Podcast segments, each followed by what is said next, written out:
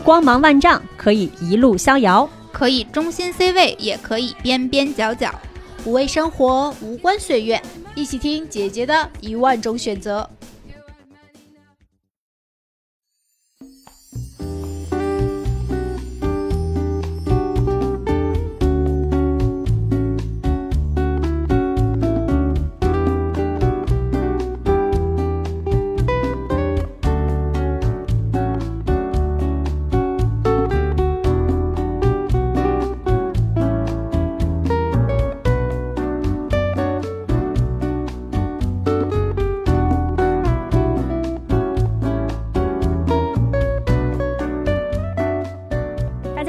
欢迎收听新一期的姐姐说。哦，鼓掌，鼓掌，鼓掌！鼓掌我们已经形成了这个惯例啊。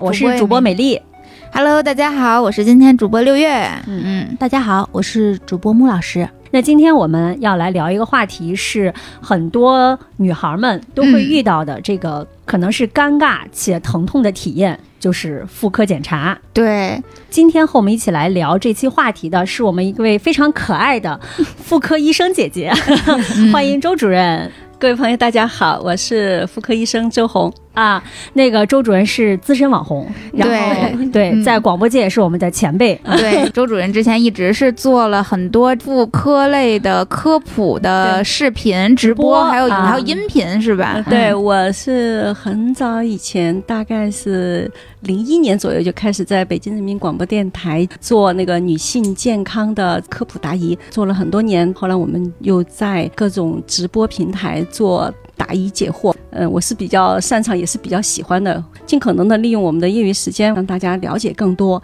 然后能够更好的懂得如何去爱护自己，爱护身边的朋友。嗯，你知道周主任之前还专门拍了一个视频，带大家认识一下这个妇科诊室，对吧？嗯还有产房，对就是嗯，挺温馨的。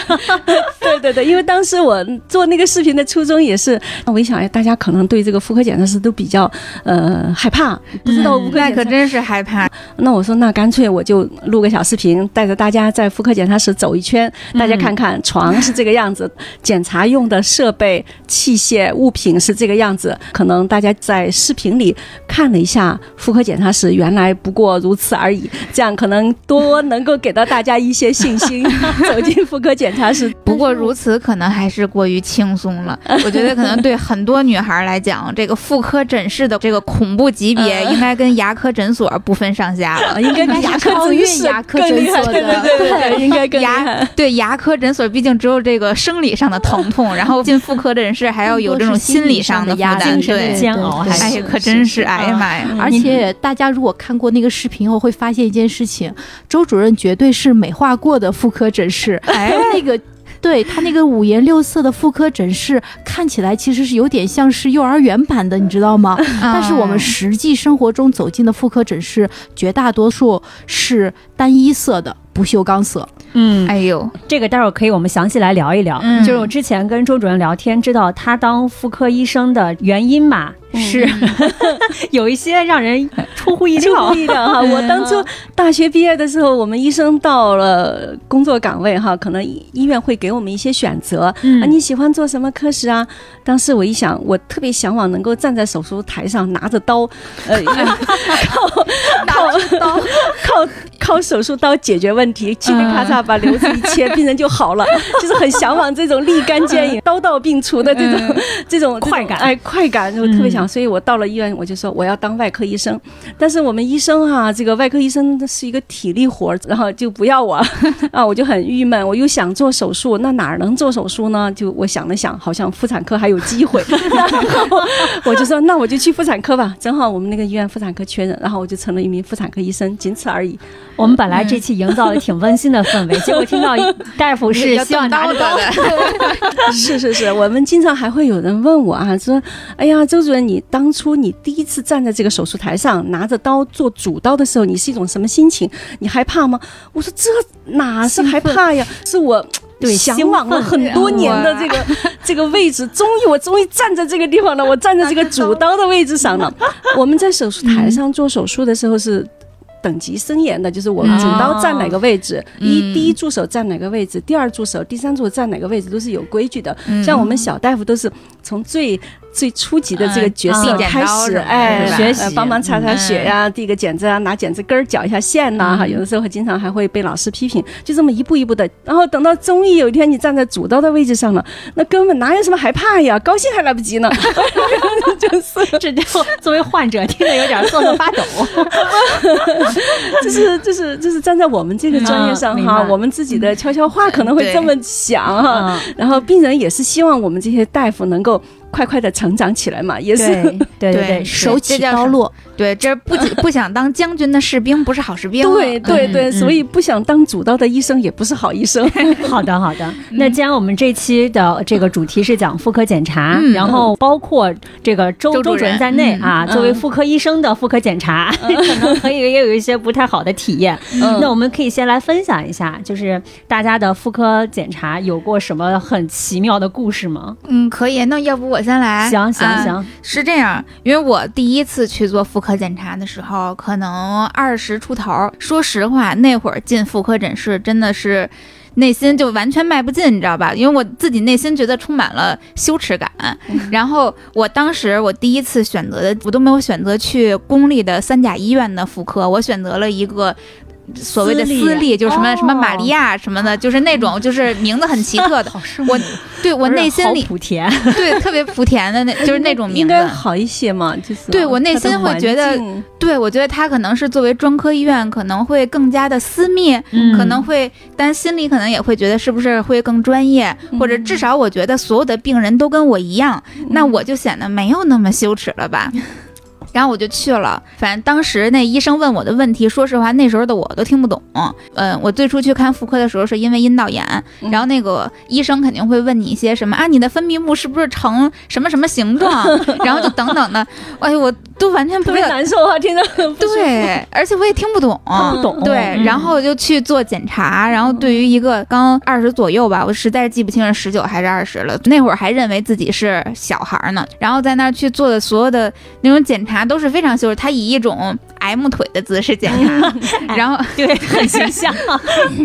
所有的腿都都架起来，然后你的生殖器官完全的外露和敞开。后来又经历了很多很多这个妇科检查，经常会有那种拿一个粗粗的大棍子，嗯就直接捅进去倒倒倒倒倒倒，然后这边那个医生就看着一个屏幕在那点评，然后在点评的时候，医生还经常会说：“你放松呀，你弄这么紧干嘛呀？”说。你抬这么高干嘛？放下来。对，然后说那个疼吗？不应该疼吧？然后还在那就像就完全，我觉得自己没有当做人被尊重，我好像就是一个物件一样。几个那个男男女女的那个护士在那个屏幕前面去做一通分析，然后反正我也听不懂他们在分析什么。就这个是我对妇科诊室的第一印象，嗯、真的是作为病人，我既不明白我看的病是什么，这个医生也没有给我讲解清楚。说实话，我当时从医院看完了之后，我拿着他上面写的，就是给我的诊断书，我都要去网上去查，呃，这样的病，哦对这样的病要怎么治，它嗯意味着什么，是怎么得的，就等等的这些都是我在医院之外获得的，我在医院之内完全都没有得到。一个是迷惑、困惑，然后另外就是完全觉得不受尊重，然后这个也给我以后再去这些妇科诊室啊，就心理负担都可大可大了。留下阴影了。真留下阴影。我真的觉得可能生理上呢还好，嗯但是心理上呢，哎呀，就真的是。压力很大。嗯对对对，哎，内心的这个负担一直伴随我非常多年。毫不夸张的说，我的很多这种生理健康、生理卫生上的知识，都是来源于豆瓣儿有一个豆瓣儿小组叫“拒绝妇科病 ”，然后那些姐妹们就像我一样。嗯，不嗯明白的和像我一样害怕去医院的姐妹们嗯特别多，嗯大家就有经验的给没经验的科普，就尤其是什么阴道炎，就是这种比较常见的妇科疾病，用什么药就都在上边弄。后来我就能自己买药，我就绝对不会去医院。嗯，对，这就是我的一个嗯不太开心的回忆。嗯，我觉得我第一次做妇科检查的时候也是，就是。就记得两个字疼痛，嗯因为当时我第一次去做妇科检查是体检，就是体检的时候，然后因为医生的一个小失误，让我进了那个就是已婚女性的诊室。但是当时我年纪还是其实不是特别大，就没有性经历的时候对是吧？对对。然后我进了那个检查室的时候，然后大夫也没有再问我，然后他就把那个单子就放在桌子上，然后就跟我说。上床，把裤子脱了，然后把腿架起来，什么也没问，就直接跟六月一样，拿一个不知道什么东西就开始捅，然后我就直接叫出来了。然后他说：“你很疼吗？”我说：“对啊，就很疼。”我说：“你慢点儿。”他说：“你结婚了没？”我说：“没有啊。”他其实我能看出医生自己也害怕了，就是他说吓坏了：“你没结婚，你进来干什么呀？”我说：“我不知道，医生让我进来的。”然后他看了一眼，说：“你不应该在这儿检查，你赶紧出去吧。后来就做那种隔腹的那种，那个嗯，叫什么？筋府的超声，对对对对对对就类似于那种。嗯然后这是我第一次的体验，就是特别特别的疼痛，导致我跟六月一样，就是对于整个妇科诊室就是疼痛感。第二次检查是羞耻感。HPV 隔两年不是要做一次检查吗？做检查的时候，那个医生跟我说说，你这儿有块息肉，你要不要直接做手术，然后把它拿掉？然后后来我说行，他说你那个你直接去妇科的手术室就可以了。嗯然后我去了妇科手术室，然后那个大夫说你上床，同样一套流程，脱裤子。然后把腿劈开，然后就一堆人，因为我是在候诊室吧，可能是、嗯手术室的候诊室外面。他说要先看一下你的息肉，他看了之后，他跟我说，我得了一种叫什么疣还是什么之类的那种，嗯就是可能是不太好的那个，因为我其实也也懂了，当时已经大了。嗯，我说什么东西啊？他说就是那种面露那种，觉得这个姑娘啊 做了些什么事情，是不是？竟然传染是一个上了这种清白姑娘，对被嫌弃了。对，就觉得我竟然得了这种病，然后当时我自己也吓坏了。按照医生的这个嘱咐，我又去做了一堆检查什么之类的。后来妇科的诊室跟我说，他们没有办法做，一个是那个位置长在就是容易特别容易出血的地方，第二个觉得这个是属于皮肤科的，我不应该在妇科去做，然后让我挂了皮肤科，然后我就心怀恐惧之心挂了一个皮肤科的专家，专家在给我检查之后说，你这根本什么都不是。就是一个普通的息肉，说你切不切都无所谓。他说你将来要生孩子的时候，他那个东西你就可以顺势拿掉就行了，完全对你没有任何影响。嗯他说你放心，而且是皮肤科的医生安慰了我很久，因为他把我叫到那个诊室去，他看出我吓坏了，给我安慰了一顿，然后我才终于放松下来。真的就是觉得两次都特别不好，而且第二次还是在公立医院三甲医院，嗯当地最好的一家医院。其实这个让我觉得挺不舒服的，对，就是疼痛加羞耻，完全就是全覆盖。看来跟我的体验差不了多少，差不。多。对嗯对对，嗯我听到你们俩的经历之后，我是有点吓到了。啊，对，因为在此之前，可能我本身做检查会相对少一些。另外一嗯方面的话，就是我第一次的确遇到了一个很好的医生。哦，那很羡慕你。对，然后因为我当时也是身体不舒服的时候，肚子疼的厉害，我就去看医生。我到现在都记得，那个医生年龄好像比较大了一些，他是一个专家返聘回来的，应该已经过了退休年龄了。嗯但是人特别的温和，然后看出了我很紧张和不安。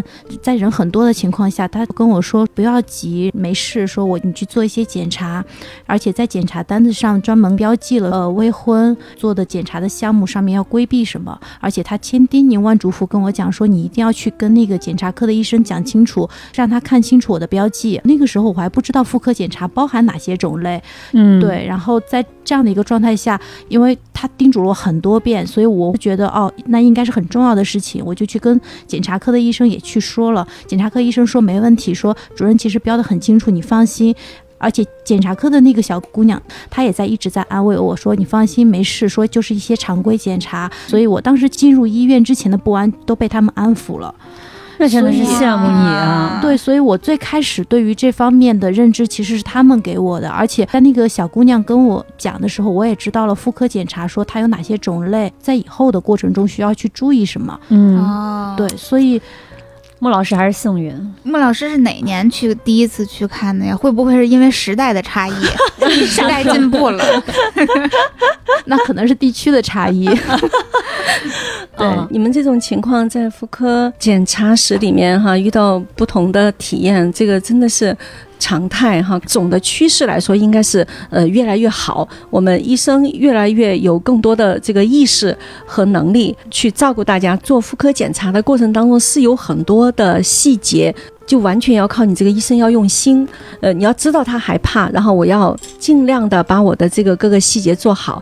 第一呢，比如说我做妇科检查的时候，我拿着那个窥器，我是不给病人看见的。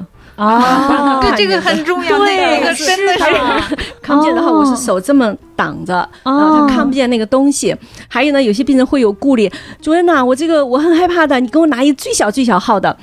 这这不分号吧？然后我说有分号，然后我说那个好的好的，我给你拿一个最小号的，拿一个那个呃小朋友的那个盔器。其实我拿的还是正常人的，因为我拿小规矩我没法看呢。你做的这个过程其实它是不疼的，就是心理上对，就一看那玩意儿就瘆得慌。所以第一，不要让嗯病人看见你拿的这些刀子、剪子、什么窥器啊这些，不要让他看见。第二个呢，我们尽量不要弄出声儿来，叮当咣当，就那些东西哈。嗯特别是有时候做造影、做什么的时候，有很多那个器械往那一摆，金属的声音，哇咣当咣当。那个心理压力啊就钢色在那个时候对闪闪发光的时候，心里上很害怕的。所以呢，我做检查都是轻手轻脚的，不要让他出声儿这些东西，让他的这种视觉、听觉都能够得到一个良性刺激。我曾经有一个病人，我们做剖腹产上面有个无影灯嘛，嗯那个无影灯呢。本身他那个每个灯都是亮的时候呢，病人躺在那个地方做手术的时候，嗯、他也就看到就是灯泡嘛，就亮亮的对亮的。但是那有一次灯坏了以后，就是有一半儿亮，一半儿不亮。反光是不是？呃，一半儿亮一半儿不亮的时候，其实不影响我们操作，我们没有那个灯嗯也能干活儿。但是那个它不亮的时候，病人躺在床上，他能看得上面，能看见反光，对，他就能他就能看见，他能看见树叶。所以呢，然后他就当时就吓傻了。然后呢，我并不知道这种情况，然后也不知道还要注意这事儿哈。后来过了好久了。然后他才跟我说，嗯，他就说主任呐、上次做剖腹产的时候我就受刺激了。我说那你怎么受刺激啦？他就讲，他就在无影灯当中看到他自己的那个那种场景，然后就真的就吓坏了，真的吓出那个心会有阴影理毛病了，对嗯很大的阴影。后来我一想，哎呀，我就很内疚哈，我就觉得，嗯哎呦，也不知道他们憋了以后会有当 就成一个镜子了，所以我就嗯觉得不光是。听觉、视觉、嗅觉，包括这些东西，嗯都一定要尽可能的不要给病人那种刺激。其实你稍微一留心，就可以让病人整个检查过程的体验稍微好一点吧。我听您说那可好太多了，是啊真的这比我想象中的那个都要好很多。我不知道你们会就是。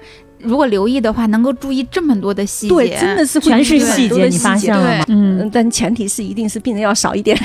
觉得他们主要的原因还是病人太多了，特别是像公立医院的医生，有时候我们一天上午能够看一百多个病人，你一。百多个，对，就一上午一上午，你想想，啊时间去给你安抚啊，没有时间做这些事情的。我在北京市妇产院进修的那段时间，大概是九几年那会儿，嗯，病人更多，大家都是女生哈，其实都有这种理念，都是有这种初心，想去安慰大家。因为我把你安慰好了，你能够很好的配合我，我也能够很快的完成任务，于公于私都是希望对把你照顾好，对对吧？所以也是嗯想安慰你们，但真的没有时间。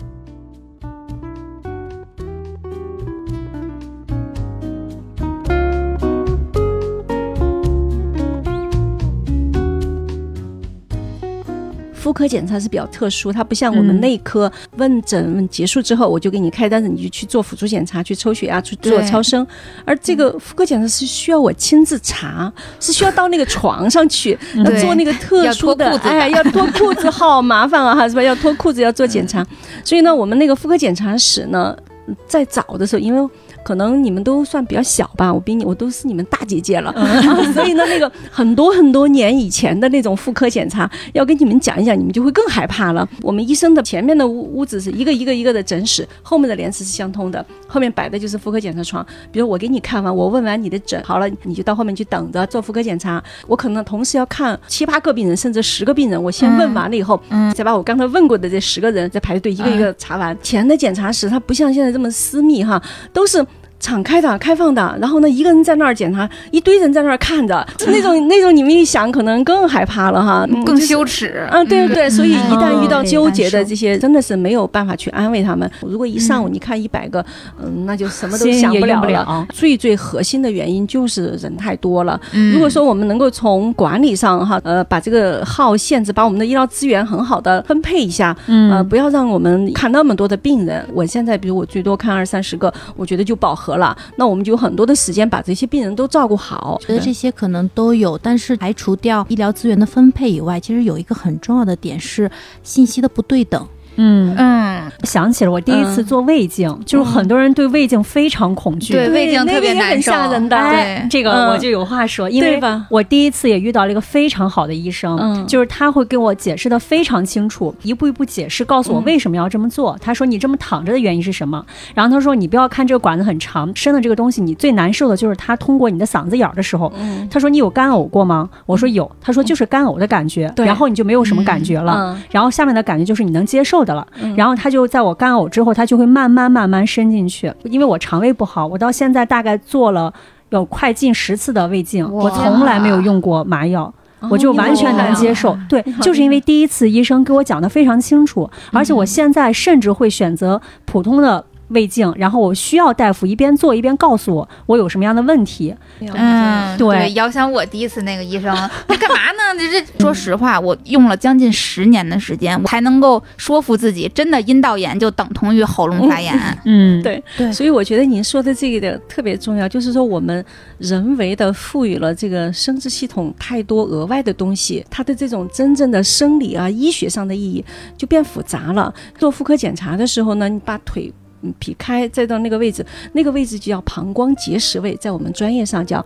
为什么要这样的一个位置呢？因为我们做妇科检查的时候，我们是需要去了解这个子宫的呃位置、子宫的大小，而且有些感觉是仪器不能替代的。比如说，我们做超声能够看到子宫的形态、卵巢的形态，它有多大，是圆的还是方的，它哪儿多了一块儿，它哪儿少了一块儿。但是我们并不能够感觉到这个子宫它的活动度，也不能够。通过仪器检查到压它的时候，它会不会疼？压它的时候疼，就说明它在发炎了，这是一个很重要的一个指标。但是我怎么才能压到你的子宫呢？我们做双合诊，我的右手会放在呃阴道里，左手放在你的肚子上，我两只手这么一对合，就把你的子宫就压在我的这个两个手之间，我就能够摸到你这个子宫是前位呀、后位呀，它的活动度是不是很灵活呀？本身是后位，我一掰就给你掰成前位，你掰成前位，我一给你，你是前位，你是前位我就冒汗了。你是前位的子宫，我一给你一压，一给你压成后位，哎，活动度很好。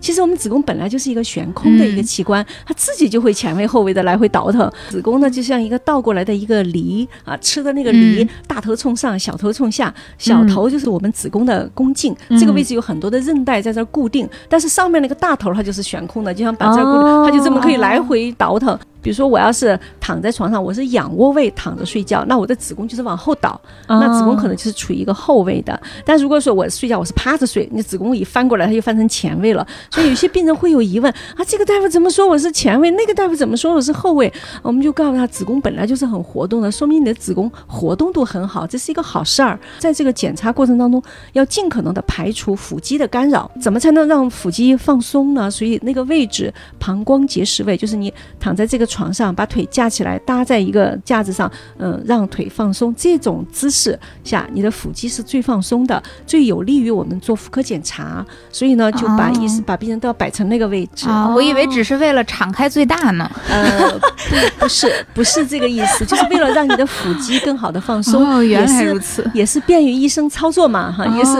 哎 所以你看啊，你用了十年能明白一个阴道炎的这样的一个过程，但是你用了十年都不知道这一个不管是 M 这个型还是体位 W 型，为 什么要把你们架成这个对啊、我就一直以为是为了敞开最大呀。对，嗯其实这个本身就是一种信息最大的不对等。对我们不知道医生要做什么，嗯我们也不知道我们能做什么，就只是以为医生需要看啊。对，所以你在这种陌生和未知的心理下，你所有的感官其实会被放大的。嗯对，嗯哎，我有个疑问，就是刚才听您这个语言描述，我都已经开始冒汗了。那如果现在我幻想我正躺在这个床上，然后你要对我做一系列这样的事情，嗯即使比如说我们今天聊完，你已经告诉我大概知道了，可能在未来的某一天我要做这个检查，嗯包括您可能也会遇到这样的患者，他就是害怕。那咱们医生一般会怎么样让患者真的是去放松，或者是那个呢？做妇科检查特别紧张，这种病人实在是太多太了，紧张程度是不一样的。嗯有的呢，就是我们稍作安慰啊，肚子放松，放松，放松。你用一种很平和语气，嗯完全就可以让病人这种身体的感觉上就能放松下来。嗯这是轻度紧张的人哈，你只需要按部就班的去做你该做的事情，但是你把你做的每一个细节都体现出你对他的关心，让他感觉到很安全、嗯很信任啊，他这样他就不紧紧张了，这是轻度的紧张。那种实在是特别紧张的呢，我们会有一些特殊的那种安慰，对他进行解释，我要做什么，你会有什么感觉？你来月经痛经吗？痛啊！我们做妇科检查的时候，比那个痛经好多了，还不如那个、有对比哎，有一个对比。对对对你拉过肚子吗？啊，拉过肚子。拉肚子的时候肚子疼吗？疼啊！我们做妇科检查比那个差远了。啊，它就有一个参照，所以我们会用一些比较生动的这些比喻，还有我们的小护士呢，可能会哎拉着你的手，哎呀，你要紧张，你拉着我的手吧。哦 还有一个，我们就转移他的注意力，就跟他聊别的。嗯嗯就聊聊了家长里短儿，哎家长里短儿啊明。白还有最重要的就是我们我自己的习惯，我会给病人提问，提一些那种需要让他动脑子的问题。不会是几加几等于几不是不是，比如说我就会问，呃，你上次月经什么时候来的呀？啊，要啊，想他就想，啊然后我说他答出来了以后，我其实我不关心，不关心答案。然后他要是答出来了，我就说，那你再上一次是什么时候来的？这个太狠了。他又会去想，哦，我这个月。七月份的月经是几号几号来的？我呃六月份几号来？他就想不起来，他就使劲动脑子去想。等他还没想明白，我都做完了。哦，是吗？对，所以这些细节都是要你用心。就包括现在我们做检查，比如说我做造影的时候，嗯我们有一个环节就是要固定宫颈嘛，就会拿一个、呃带牙的那种钳子，就是嗯咔咬住这个宫颈，咬住这个宫颈把它固定住，就 夹到这个肉里，它还是很疼的。所以我做检查，宫颈固定住，我这么往外蹬，这个是管子往里放，有一个交错的这个力量，嗯我才好往里放。但是我基本上是不会去夹病人的。重新优化这个流程，我能不做的我就不做。你环节越多，你操作越多，那病人越疼。躺在床上，你肯定盼着赶快结束这一切。那可不嘛，对，就是没有 没有疼痛最好，尽可能的去优化这个检查的这个流程，在保证质量的前提下，省略一些步骤，也是可以减轻很多病人的不舒服啊。医生去有这种意识，要去让病人有一个很好的妇科检查的体验。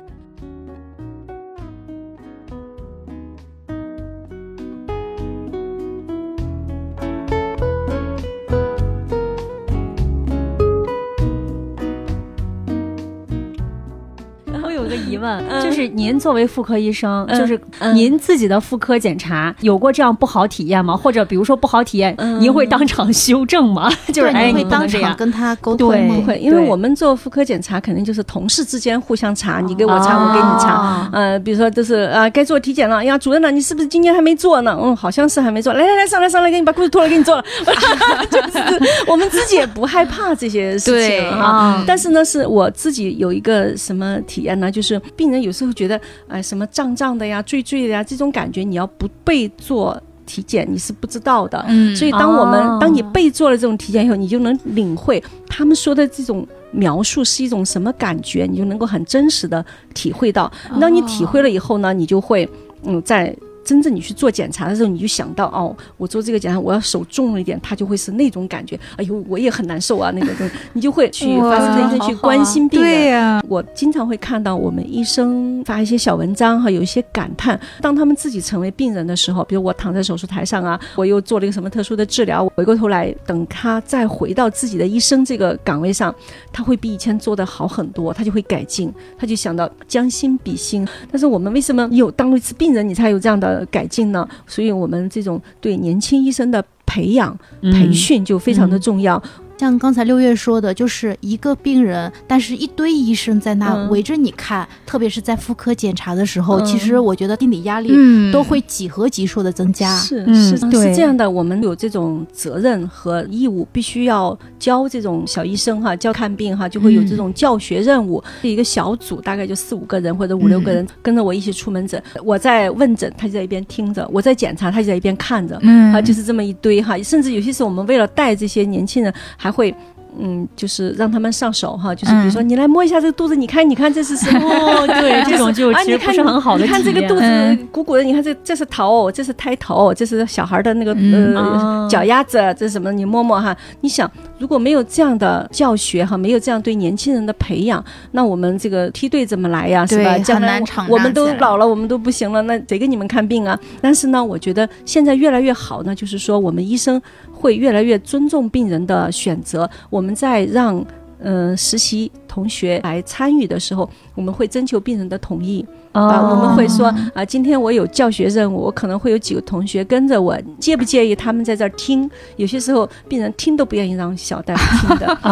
啊，如果说病人介意，我们就会让这些同学回避；嗯然后病人介意，呃，不让他看，我们就不会让他们看。但是有很多通情达理的病人，有很多很配合的病人，就说啊，嗯没关系，他们很理解我们，他就觉得年轻人总是需要培养的嘛。对嗯而且他们的这种行为会让我们很感动，我可能会在我能力之内，我会给到他更多的照顾。嗯对，哦。其实它是一种良性的互动。对。你其实你在跟病人解释的时候嗯，病人也明白为什么解要有这么多医生了，对。而不是说贸然一下子这么多人来围观，没有经过对，没有他们在征求过同做什么意，然后也嗯没有经受病人同意的时候，病人会有那种压迫感和压力嗯感。所以周主任这样，双方就已经达成了一种共识嗯，其实对。这才是最好的一个解答。我们以前是没有这个意识的，我们觉得病人嘛，你往那儿一躺，我带那就给你么多人看病得了呗。我就给你看病。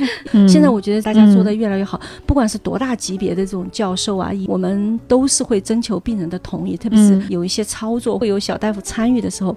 呃，病人清醒的情况下，我们都会征求意见，把病人这个医疗任务完成好。呃，嗯但是呢，同时也尽可能的让我们的年轻人得到更多的成长的机会。嗯嗯，在录这期节目之前，我们也做了一个小的一个这个询问，然后大家有呢去做妇科检查遇到男医生的情况，就这个就你知道尴尬指数乘以二，乘以二，不止乘对，那尴尬指数的平方。是是是是是，嗯，对，然后呢，就会觉得哎，医生看的多了，然后可能也就没有感觉了，但是就还是会有一些不太好的体感。自我去合理化嘛。啊啊确实哈，在呃妇科这个领域里面，嗯，当然女医生肯定是占绝大多数，因为这种嗯专业的特点更能够。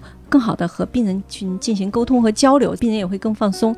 但是保不齐呢，就是有一些呃专业真的是女医生的这种体力啊，呃是做不好的。比如说我们嗯像妇科肿瘤，妇科肿瘤我们要是做手术、啊，这一做手术一站站七八个小时。做研究生的时候，我就是做肿瘤的。你看我们还是小朋友嘛，就是年轻还还体力好，老专嗯家就从开始一直站到后面，可能站七八个小时，我可能站在中间我就倒地上了，我就不。行了。妇科医生里面，特别是一些肿瘤科的医生，真的就是我觉得男生做的会比女生要好。所以妇产科专业里面，虽然男医生比较少，但是还是有，也应该有，呃，嗯这样才能够有利于我们这个专业的发展。嗯但是呢，确实男生又会给女病人增加很多心理上的压力。我觉得这个男生毕竟是少数嘛，你不要找他嗯看就行了嘛。就是说，嗯有时候会碰到，就碰到你就走嘛，走上你就走了嘛。你说我换大夫，肯定会理解很合理的要求的。所以呢，我觉得我们病人没有必要让自己一定去接受这个男大夫。哦你是可以有权利换大夫的嘛？经常我们看门诊的时候，不会只剩这一个男大夫值班，那病人一看，哟，男大夫转身就出去了，就走了，走了就去找女大夫看，我们都是很开心的啊，过来过来，你不让他看，让我看，我我来给你看，你这样高兴吧哈，高兴过来。吃饭的时候，我们嗯可能还会奚落那个男大夫，今天你又被嫌弃了吧？感觉男大夫很幸福，但是但是但是有一些病人是专门喜欢找男大夫看，哦，还有这种啊，啊，对，他就觉得这个大夫看的好，嗯。那就那就喜欢他就去找他看，不喜欢他你就再找我完全个人选择。哎，对，嗯。所以你没有必要说我不喜欢让男大夫看，但是呢，我要逼迫自己一定要去嗯。接受他，何必呢？不我只是私有立医院，很多公立医院也可以，就是在现当然了场可以换当然。可以了，完全可以的。我有个可能是刻板印象啊，不知道嗯算不算？女的这个医生可能会更了解女生的感受，但男生可能不了解，会有一些额外的一些培训或者是心理上的一些东西吗嗯？应该没有特殊的。嗯其实我们经常就说，妇产科医生里头，男的不像男的，女的不像女的，都是这样，女的像男的，男的像女的。那个男生吧，他因为一直在干着这种照顾女生、关怀女生、为女生这个排忧解难的这种工作，他干久了，他更了解女生。他更知道怎么去爱护你、呵护你、照顾你，然后呢，而 女生和女女生之间同性是不是还得那个什么的？啊你一娇娇滴滴的，有些医生还说？对嘛，别人不都没事吗？你怎么就这样呢？是吧？但是男生可能会更理解，更知道怎么去呵护。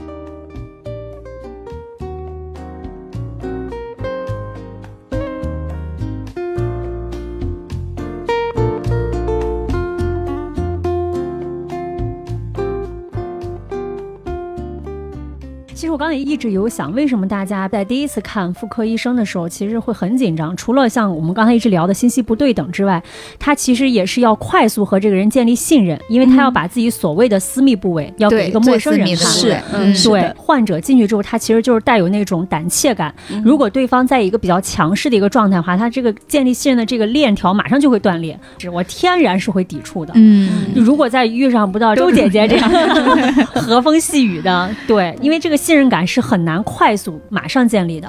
我们当然希望遇到好的医生，然后能有这样的体验。我们也知道有很多医院可能也在改进，嗯但是在这种客观情况下没有办法去达成的时候，那我们怎么样才能够得到相对比较舒服的妇科检查呢？嗯，第一，我觉得你就要看这个这个量，一定是病人量不能太多。嗯如果病人多了，再好的医生，你要让我一天看一百个，我对你也会不好的。本能的，你就会很烦躁，就会嗯简单化，会情绪化，嗯这个是很难克服。一天两天行啊，一年两年、十年八年都这样，谁受得了？嗯所以呢，我觉得一你要想得到一个很好的就诊体验，你就是要有所选择。你就选择，比如说在公立医院里，你去选择这种特需门诊。一般特需门诊我们是限号的，嗯啊，一天只能看十个啊，不许加号，或者一天只能看五个。嗯那你这样的情况下，他有时间保证，那每个医生都会想把你照顾得很好，你的体验也会很好。普通人可以挂特需门诊谁都可以挂，只要交多花钱钱就对挂嘛。哦，多花钱交钱就挂嘛。哦好的你要是我出普通门诊的时候，你可能就是五十块钱、三十块钱；特需门诊的时候，三百块钱、五百块钱，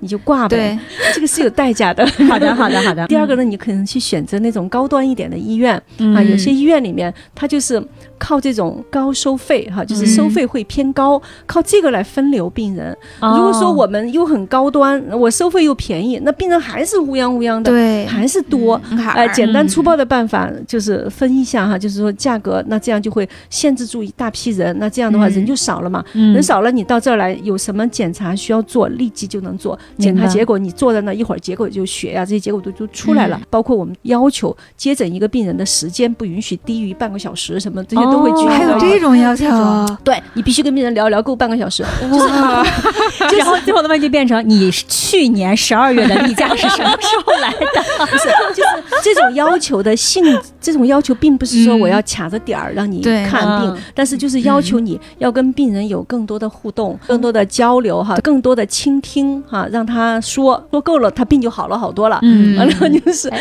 这也解答了刚才美丽说的，可以如何建立信任。啊。对有足够的沟通的时候，对是对更容易建立信任的。对，足够的对对信任呢，病人把自己的嗯问题都能够倾诉出来，他的负性情绪啊，这个完全都倾泻出来了。然后医生呢，你也可能了解这个病人更多，嗯然后互相之间的这种信任就在这种嗯、嗯出诊问诊的沟通当中就建立起来了。嗯嗯只一旦这个信任建立起来了，以后他下次再来复诊的时候，你就一分钟给他看完了，他也很开心。对是的，哎嗯，这就找到了一个办法，可以先挂特需门诊，挂个三百的号，然后下次我就可以挂五十 块钱的号，同样找这位专家。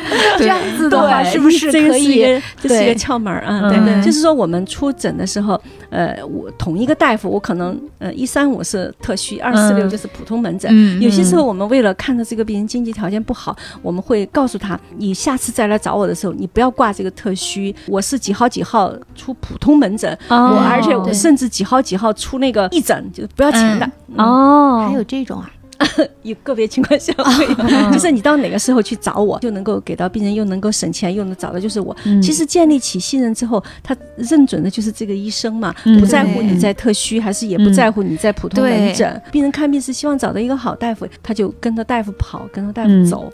那检查中呢，其实我们也提倡患者有什么不舒服就要说，还是怎么着？啊，还是有要嗯说，一定要说，因为你至少你不要自己吓自己哈，或者是你也不要自己把这种害怕闷在心里。嗯你上去的时候，你可以提前就跟大夫说，你说大夫我害怕，嗯啊，我我我很害怕，我手都抖了，我手都出汗了。嗯然后至少给这个大夫一个印象，我要对你格外的呵护你，你要善于表达嘛，你要把你的不安、焦虑啊，要表达出来。大夫，我有点紧张啊，大夫，我什么什么的。如果你不说，我们认为你是一个很熟练。无所畏惧 熟。练，你是一个熟练的哈，这个经历哦，所以我们就嗯可能就会，所以我觉得是一个互动呢。医生要主动的去思考，主动的去关怀病人，但是病人你也要去去向医生表达你的担忧嗯啊，你去表达了之后嗯啊，我们就能够知道怎么去照顾你了。嗯如果你一句话不说，我还以为你是个呃强人呢，是吧？女汉子啊。检查之后呢，要给医生一些反馈嘛，或者怎么之类的。嗯，检查之后，嗯，你就是一种拿着交流嘛，你各种嗯各样的、呃感觉，你都可以跟医生互动。但我觉得嗯，不管是良性的感觉，还是正面的感觉，还是负面的感觉，都要跟医生一个反馈，哦要让医生有一个。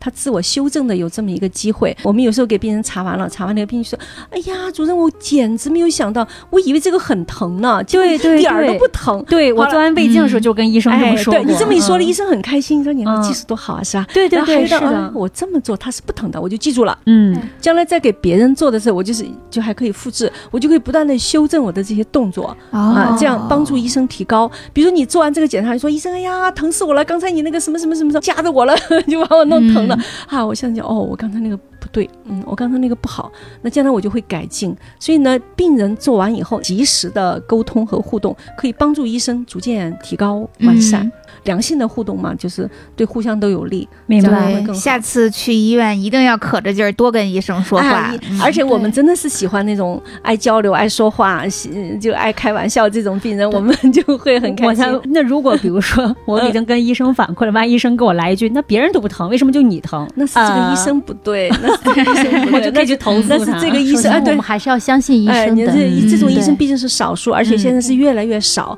你的这种良性的互动，一定会对这个医生是有帮助的。我们嗯都知道，我们的进步，我们的成长，我之所以有今天的建树，我之所以有今天的能力，是一个一个的病人帮。助我成长起来的。嗯我们每个嗯医生都知道这一点的，嗯所以大家对医生要有一个嗯默认的一种信任哈，就是嗯默认他就是个好医生，就是一个很值得你信赖的人。首先，你想去看病，仍然是基于你相信医生，你才愿意去找他看病的。嗯嗯如果你在最开始心理上是排斥医生，或者说是有畏惧医生的时候，那么你去找他看病，他给你开了方子，给你问了诊，你完全相信他的问诊结果，那你是不是也要迟疑？所以在你选择了这个医生的时候，我觉得还是要有一个彼此的信任的。嗯刚才这个主任说的时候，我就忽然想到了我第一次做手术的时候，要一般的患者会不愿意去看自己做手术，皮肤被划对拉开，对，嗯被缝针这样的场面，我就是特别想看着。跟医生说，给我录下来，我回去慢慢看。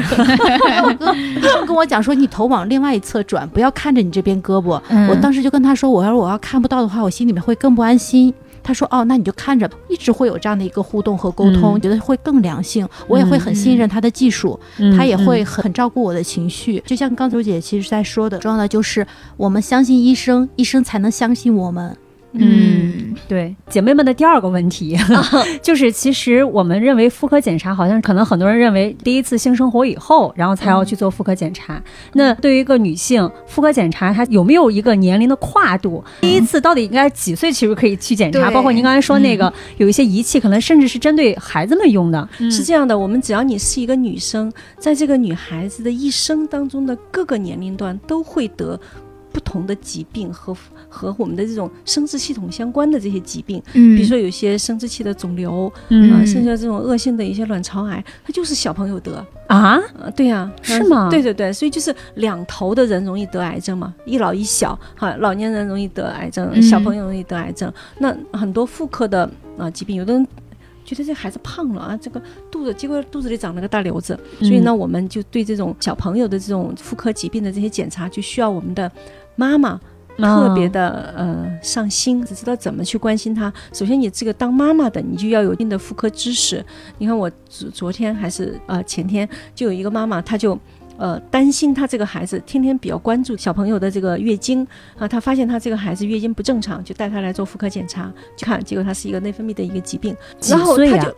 呃，还在上高中吧，哦，嗯所以说，只要你呃来了月经，就意味着你就开始了你的这个丘脑垂体卵巢，你这个轴就开始工作了，你开始排卵，你就有生育的能力。但是在进入青春期之前呢，啊，你也会得一些妇科疾病，所以呢，我们在青春期之前，其实我们的儿童他也会做体检嘛，嗯这些体检里面可能有一些项目就会涉及到是妇科的，比嗯如说我们做那个腹部的超声，可能也会顺手看一下子宫，哦但是不会哦专门去做妇科检查。明白但是呢，正式进入青春期了以后，教大家一个方法呢，就是你要关注她的这个妇科健康是不是有问题。第一就是看她的这个月经嗯啊，只要开始来月经了，我们经常说月经就是一个女生健康的一个晴雨表。你的妇科健康好不好，就从月经看。你要月经很规律，那你就是妇科健康，至少这个内分泌没有大问题。嗯一般妇科要是有问题了，首先表现在月经的改变上。哦那我们大家自己就要先知道什么是正常月经，几个指标。第一，经期就是来月经持续的时间三到七天，在这个范围内就是正常，超了就不正常。第二，周期，这次月经的第一天到下次月经的第一天，这是一个月经周期，正常二十八天。提前错后七天都算正常，嗯如果一个周期少于二十一天，大于三十五天就不对了。然后嗯第三个呢，就是月经的量，月经的量来一次月经这个总量，这个血流多少算正常？五到八十毫升，小于五毫升就不对了，大于八十毫升就不对了。那五毫升是多少？来一次月经不需要使用卫生巾，只用护垫儿就够，哦这就是小于五毫升，哦这样就不正常。常。如果大于八十毫升是多少？来一次月经使用日用型卫生巾超过二十片，就叫月经过多。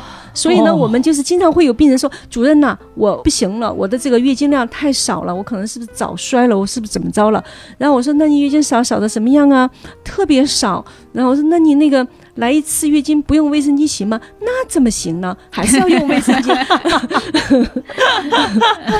这样我就知道了，嗯他没病，对吧？嗯 我已经知道他没病啊。然后呢，就是只是在这种正常范围里面偏少，只需要我们做一些解释就可以了。嗯然后，如果他你非要让你的月经恢复到原来那样，稍微呃多一点，那我们西医无能为力，你就去看中医吧。可能我们嗯中医会有一些方法去活血啊，嗯去调理啊，嗯呃，去暖宫啊，这样可能会让你的月经量稍微增多一点点。我在正常范围内的多和少，对于女生的这个身体健康会有多大影响？没有影响啊，既然都叫正常，能有什么影响啊？响就放心。哎，对对对，嗯放宽心哈，这是嗯正常。所以呢，我们就通过标准了以后，你就会去判断哦，月经是不是正常。如果你觉得月经不正常了，你就该随时去医院检查。第二就是分泌物不正常，嗯就是阴道里面的这种分泌物，它其实也是反映我们妇科炎症的一些指标。如果分泌物量多了，然后有异味儿了，还有呢就是。嗯，有一些伴随症状，瘙痒啊、疼痛啊，嗯会有这些，那就是有问题了。嗯那那个白带什么时候是正常的呢？正常情况下，它每天的底裤上应该是很干净的，除了排卵期那几天会有一些分泌物多出来，在这个底裤上，你看的时候应该是呃透明的，应该没有别的其他的颜色啊。如果不是这样的状态，就都是有问题，你就应该去检查。还有呢，就是异常的出血。该来月经的时候你是来了，但是不该来的时候你也来，那也不对了啊。嗯所以异常的子宫出血、分泌物的异样，还有月经的改变，另外就是腹部的包块儿，你早晨起来你自己摸肚子有个包啊，这些都不对。就应该去检查了。所以，当你发现你有一些征兆可能提示有妇科病的时候，就应该随时去医院检查。除了这些以外，我们就应该定期的检查。定期检查应该一年至少做一次。这我们会根据你的年龄，根据你是否有性生活，给你安排不同的项目啊，嗯这样子去检查就可以了。啊，千万就是要提醒大家的就是呢，你不要以为你没有性生活就不可能有妇科疾病，这是不对的。因为很多疾病是通过性生活发现的，比如说宫颈癌，宫颈癌早期我们可能就是通过接触性的出血，很多有正常性生活的人，他就会因为性生活出血，他就吓着了，就来去医院了。我最近没有性生活，我不去做妇科检查，这是不对的，一定要去按时去。呃，我们给大家定的这些期限啊，基本上都是能够。保证不不会遗漏什么大的妇科疾病，像现在，比如像宫颈癌，刚才嗯，来的路上还有人在那问我这个问题，你可以这样子理解：现有的检测手段，我们可以提前十年发现宫颈癌。啊，能提前这么早？对，就 是十年，对，就是说你如果定期去做宫颈癌的筛查，你是不会得宫颈癌的，因为嗯宫颈癌我们是可以通过这种嗯、一些筛查手段。发现哦，你这个宫颈有了癌前病变，嗯宫颈癌跟癌前病变是两回事儿。当你得了癌前病变以后，大概要经历十年到十五年才会变成宫颈癌。这十年到十五年，我们有的时间慢慢来治，给它治好了。嗯而且癌前病变的治愈率可以接近百分之百。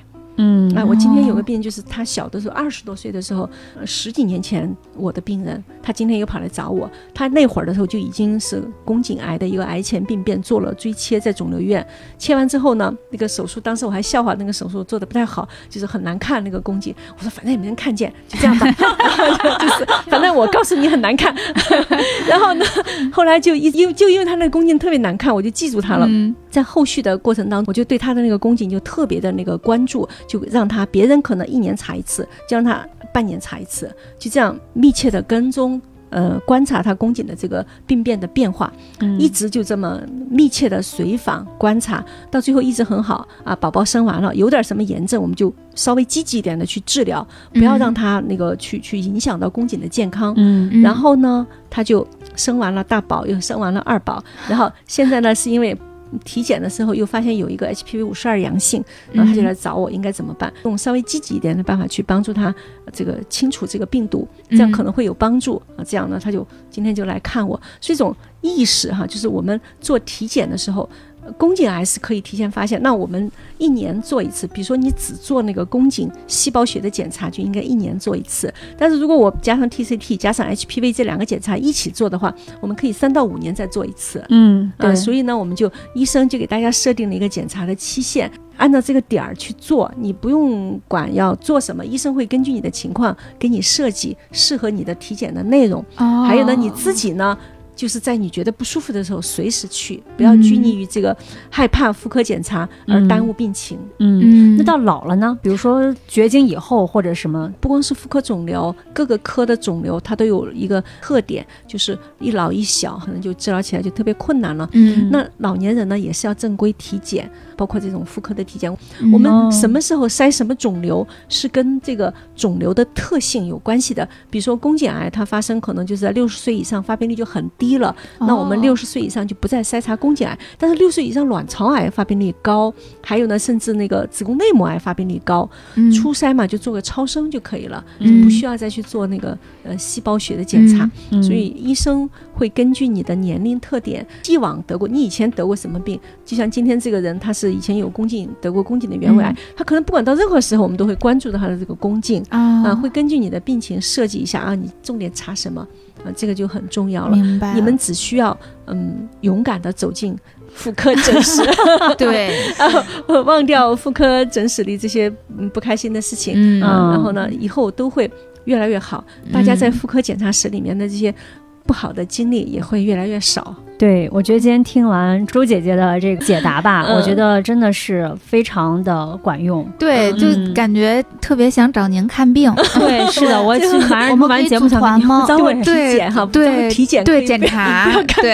啊，可以。找您检查，而且体检为大家定那种个性化的体检方案，哎有重点的去做，然后这个很重要。嗯嗯，对，对对而且今天聊完了，我觉得就算不是找周主任检查，我也会对迈进妇科诊所这件事情更坦然了。对对是的。坦然了，就是说，医生第一你要相信医生，医生不是初心就是要把大家弄疼嗯。啊嗯，但是呢，他没办法的时候呢，你自己就要有所作为嘛，你去嗯选择下午他没什么人的时候，嗯。你去找他看，或者是快下班的时候 没什么人的时候找他看，或者看特需的时候，包括我们在看病的时候有任何不适，然后有任何不舒服，也要积极跟医生去沟通，嗯。对。对吧？包括我们甚至看完以后，也要跟嗯。医生有一个很好的交流。对，对，我觉得我们这期可以直接发起一个这个福利的这个环节，嗯。就是那个听众，然后如果也想跟我们三位主播一起组团去体检，可以欢迎给我们留言。对对对对我们可以和大家一起啊，主播 带团去体检。对，而且我今天录完这期节目，甚至不是光想着自己去体检，我非常想带我妈一起去体检。我觉得他们那一辈儿可能对于妇科检查更加的对害羞对。畏惧，尤其现在年纪大了，可能最大的念头就好想带他一起去查一次呀。嗯，对，嗯因为妇产科的这些特点嘛，大家都会很害羞。关于妇科的这些问题，觉得很难以启齿，好像有点什么妇科病，就是很很不好意思的一件事情。嗯所以我真的也想通过咱们这个节目哈，给大家呃真正的了解妇科检查并不是那么的嗯可怕、嗯啊。我们医生也是很呃很很友善的哈，然后呢可以把大家照顾的很好。医生并不是只拿刀的哈，这是还能够做很多更多的事情，我们真的能够帮助到大家很多。嗯。好暖呀！嗯，特别感谢这个周姐姐，对，真的，我觉得聊完之后就是变成我们的一个姐姐，然后再给我们普及很多这种其实应该在我们很小的时候就被普及的这些妇科的一些知识。嗯。嗯，但是现在虽迟但到，我们就发现每一个拿手术刀的医生，其实手里面都拿了一盏灯。对嗯嗯，是的，是的，特别温暖。嗯行，那谢谢我们的周姐姐。嗯然后那个，如果大家对于妇科检查，包括和妇科相关的任何问题，然后也可以给我们留言，加入我们的听众群，我们也会邀请这个周姐姐嗯来定向给大家解疑答惑。嗯，太好了，对非常同需要。对，嗯同时大家也可以关注一下我们那个周姐姐的视频直播嗯嗯，新浪微博，呃，新浪微博大家去搜那个叫“宝宝梦工厂啊。”，我的名字叫宝宝梦工厂。好可好的，好的，大家也可以关注一下这个周姐姐的微博。嗯。嗯，好，那我们今天节目就到这儿吧。嗯。好嘞，拜拜，拜拜拜拜拜拜。